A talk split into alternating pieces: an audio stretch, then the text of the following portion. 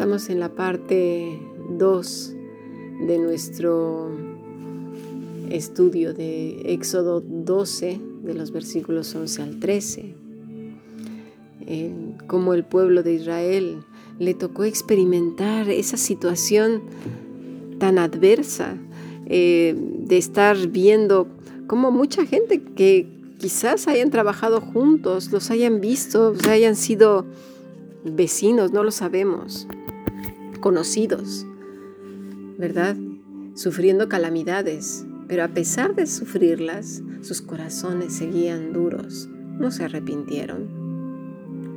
No volvieron su mirada hacia el Señor, comenzando con el faraón y terminando por el más pequeño de los egipcios.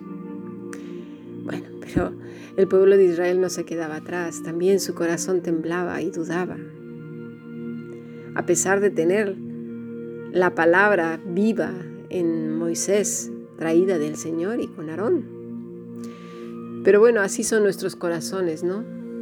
También hoy en día tenemos la escritura que debe de resonar en nuestros corazones, en nuestras almas, en nuestra inteligencia, a pesar de estar viendo, pues, lo que cada día aparece en la televisión y en los diarios, escuchar lo que dice en la radio y los rumores. Dice en el versículo 12, parte B, y ejecutaré mis juicios en todos los dioses de Egipto, yo Jehová. Muchos dioses están siendo hoy por hoy derribados, pero de una manera impresionante, desmoronándose como la arena en el mar, tragados por una ola. No se pueden sostener. Y a pesar de verlos, cómo se desvanecen y desaparecen en el mar. La gente sigue aferrándose aún a ellos. ¿En quién confiaban? ¿El trabajo? ¿En la salud, los amigos, la fortaleza, el conocimiento, los títulos, el dinero, la política, un partido político? Vamos, por favor. Una ideología,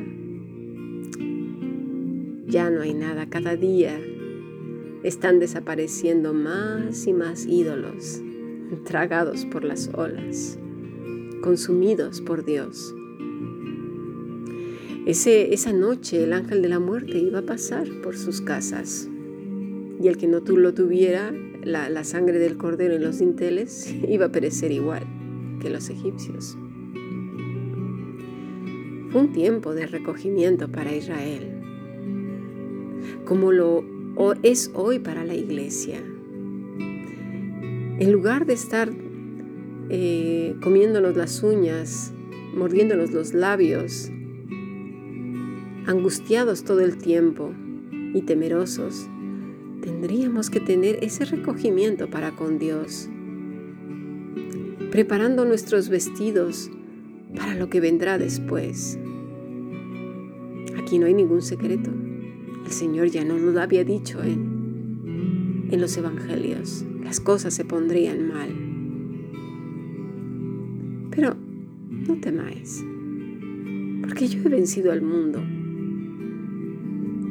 Y yo estaré con vosotros todos los días hasta el fin del mundo.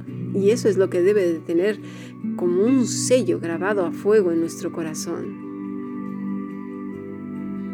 Más que Moisés tenemos la escritura. Cada día la tienes ahí a la mano. Si tiembla tu corazón, aférrate a ella, a la palabra del Señor y pídele al Espíritu de Dios que traiga convicción a tu corazón para que no tiemble. Y que no a causa de todas estas cosas, como dice el Señor Jesús, el amor de muchos se enfríe.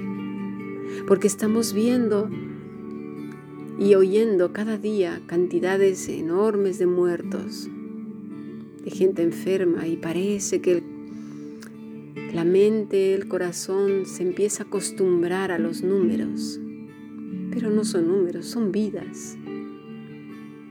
Son vidas con una historia detrás. Son padres, son madres, son hermanos, son hijos. Es gente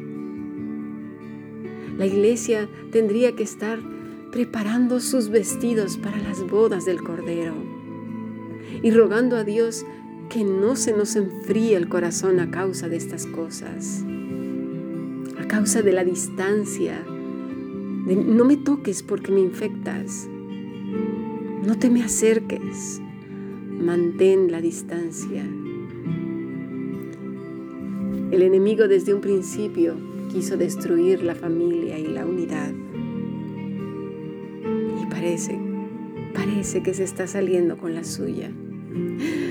Pero no, el Señor lo tiene todo bajo control. No hay nada que se escape de sus manos. Pero lo que sí no debemos perder es la perspectiva, la esperanza, la fe, el amor y saber que Dios todo lo tiene bajo control. Sí hay que ser prudentes y cautelosos y cuidadosos y no osados. Por supuesto que no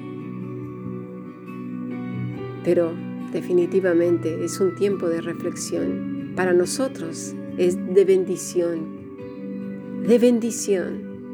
Para el mundo es una maldición, sin lugar a dudas. Pero todo aquel que corre al abrigo del Altísimo no será defraudado jamás. Quizás algunos de nosotros, con esta plaga o sin esta, no lo sabemos. Pronto nos marchemos con el Señor, no lo sabemos. Pero por eso es un tiempo de gracia, para ponernos a cuentas con el Señor.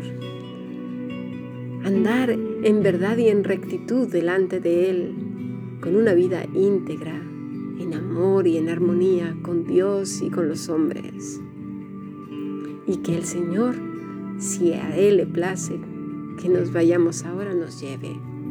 Pero si no, mientras permanezcamos aquí, sigamos siendo la luz y la sal de este mundo. Porque una sal que no sala no sirve para nada. Así que no permitamos que este tiempo para nosotros se convierta en una maldición. El ángel de la muerte puede pasar cerca de tu casa, de la mía, pero no se llevará a ninguno al Seol, al infierno, sino si acaso el Señor decide llevarnos, será a sus brazos, en su reposo, con Él. Porque el cuerpo hoy está y mañana ya no está, pero nuestro espíritu, nuestra alma, permanecerá con Él para siempre, pues ese es nuestro anhelo. Finalmente el destino del hombre es ese. Desde que nace tiene la garantía de que un día partirá de este mundo. ¿Pero a dónde? ¿A dónde? ¿Con el Señor o lejos de Él? Tengamos esto y no, permitamos que el enemigo nos asuste tanto que perdamos la fe, la esperanza, el amor y el gozo. Así que os invito a que sigamos permaneciendo en fe y en amor hacia el Señor. Bendiciones hermanas.